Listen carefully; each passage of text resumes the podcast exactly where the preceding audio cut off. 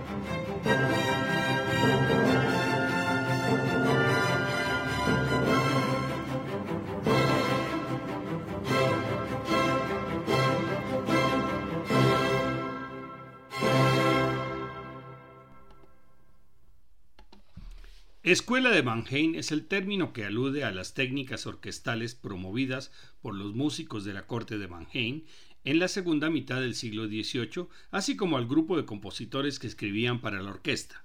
La escuela introdujo varias ideas novedosas en la música orquestal de esa época, la más conocida, crescendos y decrescendos repentinos. El más conocido, el crescendo veloz o cohete de Mannheim, los pájaros de Mannheim, imitación de pájaros piando en los pasajes de los solistas, y la gran pausa cuando se hace silencio para volver a empezar vigorosamente. Entre estos compositores podemos citar a Johann Stamitz 1717-1757, quien nació en la región de Bohemia. Dirigió la orquesta desde el concertino o violín principal, cuando en esa época generalmente lo hacían desde el clavecín. Tanto Haydn como Mozart introdujeron en sus composiciones dos clarinetes por la influencia de Stamitz y su orquesta. Entre las composiciones de Stamitz se cuentan cuatro colecciones de seis sinfonías cada una, publicadas con el opus 3, 4, 7 y 8. Escuchemos la Sinfonía Pastorale en Re mayor de Johann Stamitz con cuatro movimientos, presto, larghetto, minueto y presto final, con la Northern Chamber Orchestra dirigida por Nicholas Ward.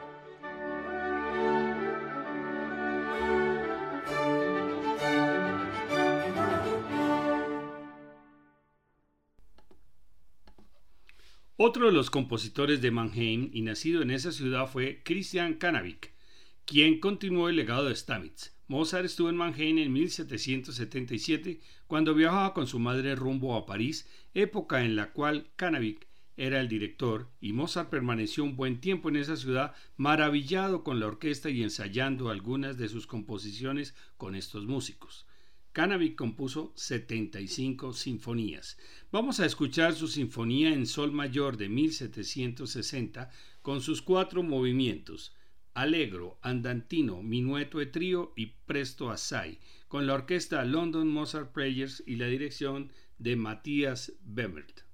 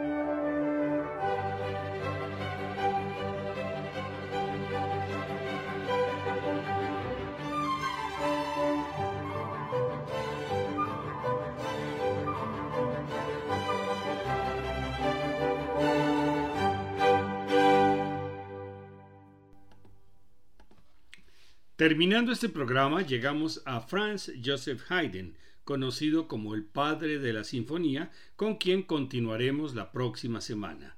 En la próxima hora escucharemos sinfonías de Johann Stamitz y Christian Kanavik. Nos despedimos agradeciendo su audiencia, buenas noches y felices sueños.